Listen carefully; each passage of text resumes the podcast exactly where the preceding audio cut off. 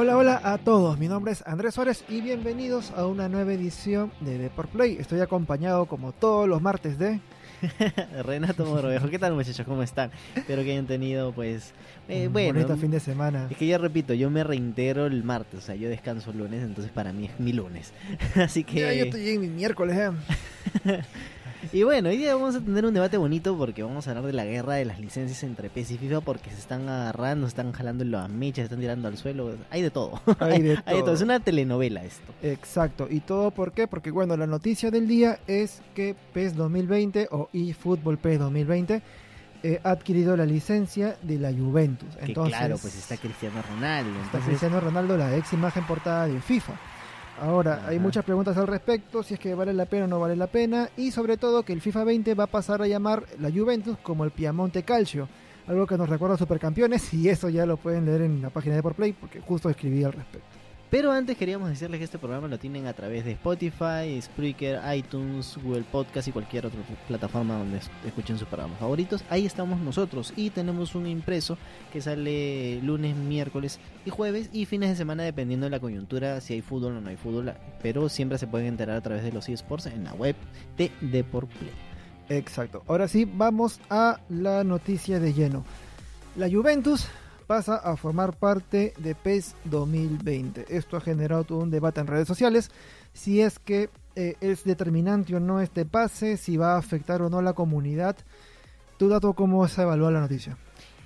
Bueno, para empezar, esta licencia también la está tomando con muchas pinzas Konami. Porque si te has dado cuenta, no está poniendo a Cristiano Ronaldo como la gran estrella de la Juve. Es más, en la imagen portada que tienen en su video de Claro. YouTube, que donde anuncian pues la Juve, no lo ponen adelante.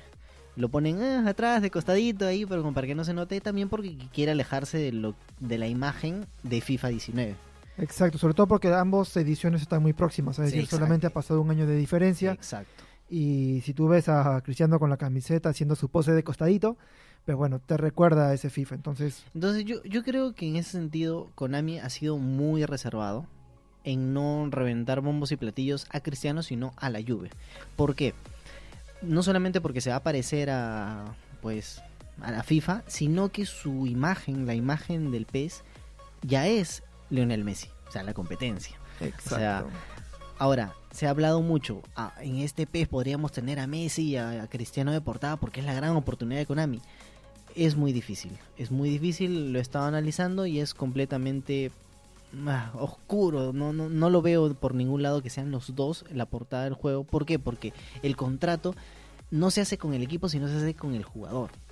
O sea, si Cristiano Ronaldo decide, sí, ya yo soy portada de PES, puff, claro. eso revienta. También habrá que verse qué fue el contrato que se firmó con Cristiano, con Lionel Messi, si es que quiere o no compartir la imagen de la portada. También, exactamente.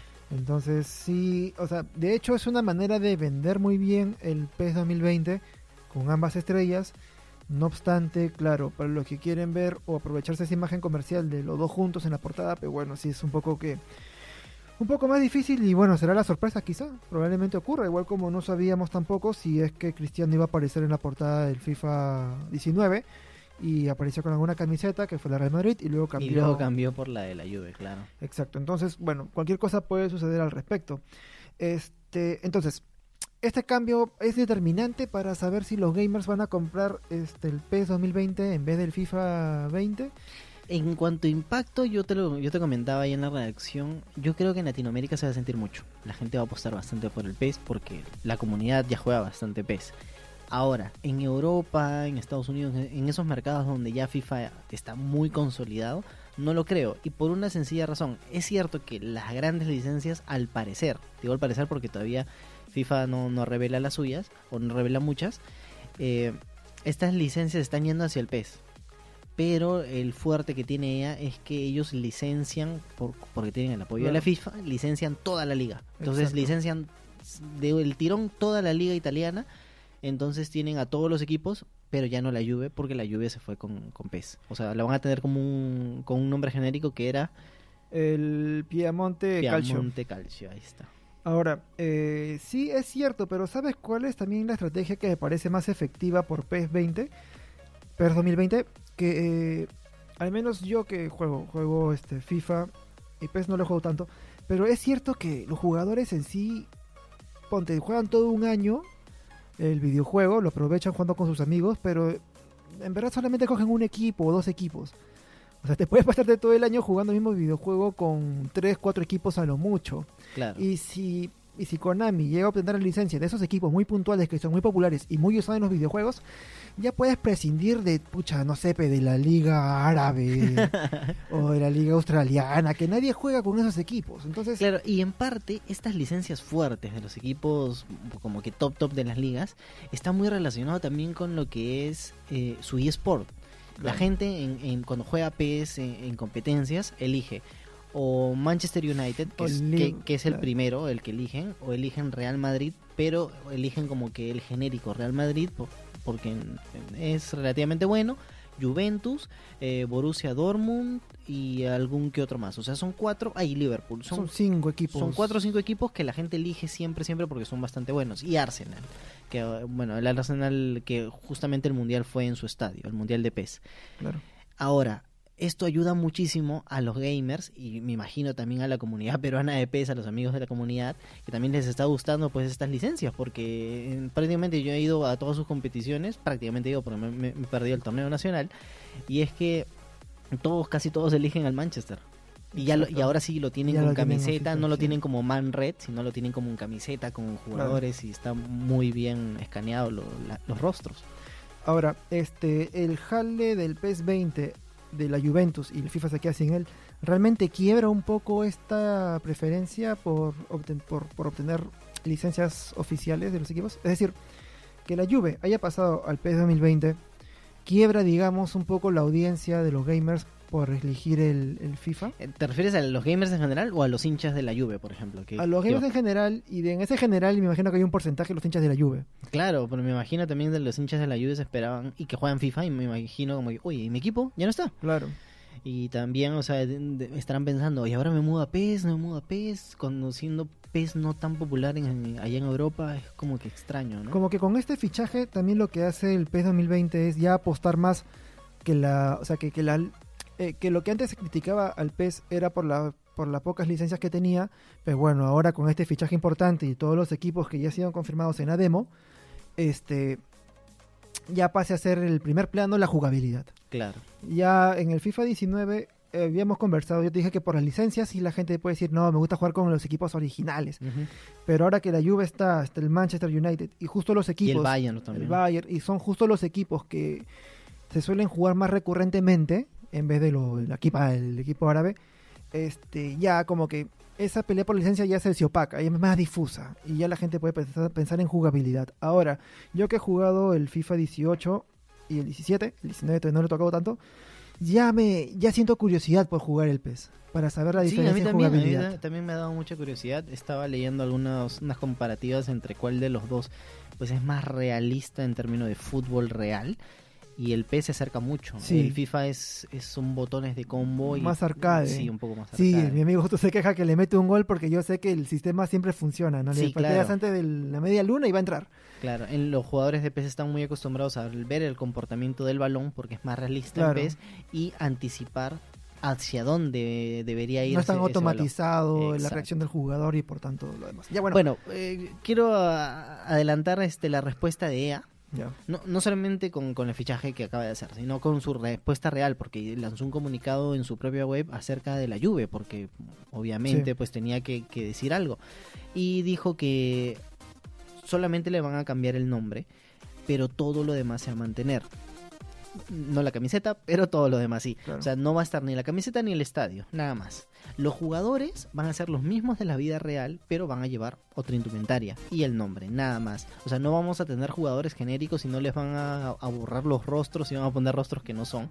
A Cristiano Ronaldo lo vamos a tener, lo vamos a tener a Dybala y pues a todos los jugadores de la Juve. Claro. No, no hay ningún problema y los vamos a poder jugar igual. Ah, y luego también le preguntaron si es que esto va a afectar a Ultimate Team y si, si las cartas de los jugadores pues irán subiendo bajando también de su desempeño porque si, si no es una licencia a lo mejor ni, ni ven al equipo Claro. y ella respondió y dijo que sí o sea al equipo le van a dar el mismo seguimiento no va a haber ningún cambio y este en términos de química de los jugadores pues los que son de la Juve van a tener química entre ellos los que son de de nacionalidad que comparten nacionalidad también de clubes de clubes pasados todos van la, la química va a seguir funcionando igual o sea va a ser un equipo tal cual simplemente cambia nombre camiseta y no va a tener estadio Exacto. Bueno, ya para concluir este debate, ¿cuál es mejor o cuál la pinta hacer más?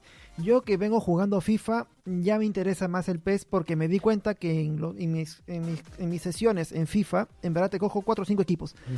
Y entre estos está la Juve. Entonces, si la Juve está al otro lado y también están equipos interesantes como el Manchester, el Bayern, eh, Barcelona, y que ya son muy, muy puntuales, sí ya me dan ganas de jugar el PES.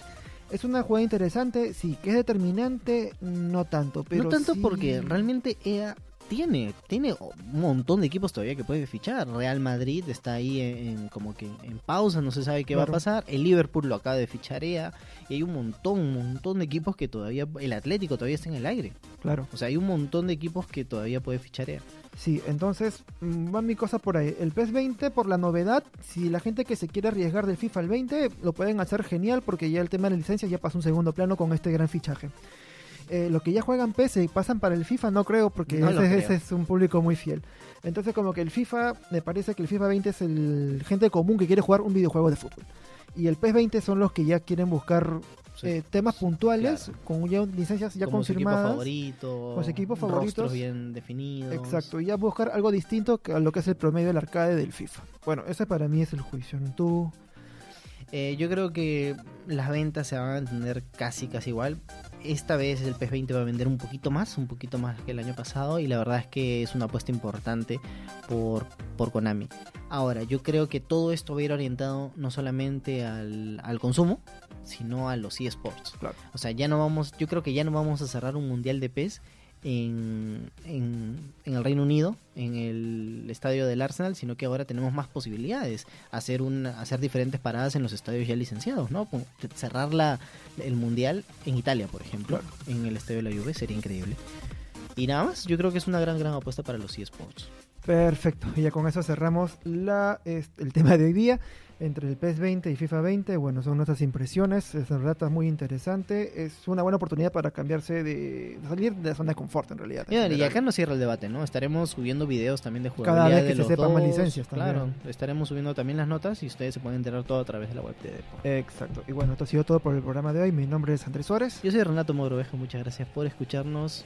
Nos tendrán la próxima semana. Adiós, chao, chao.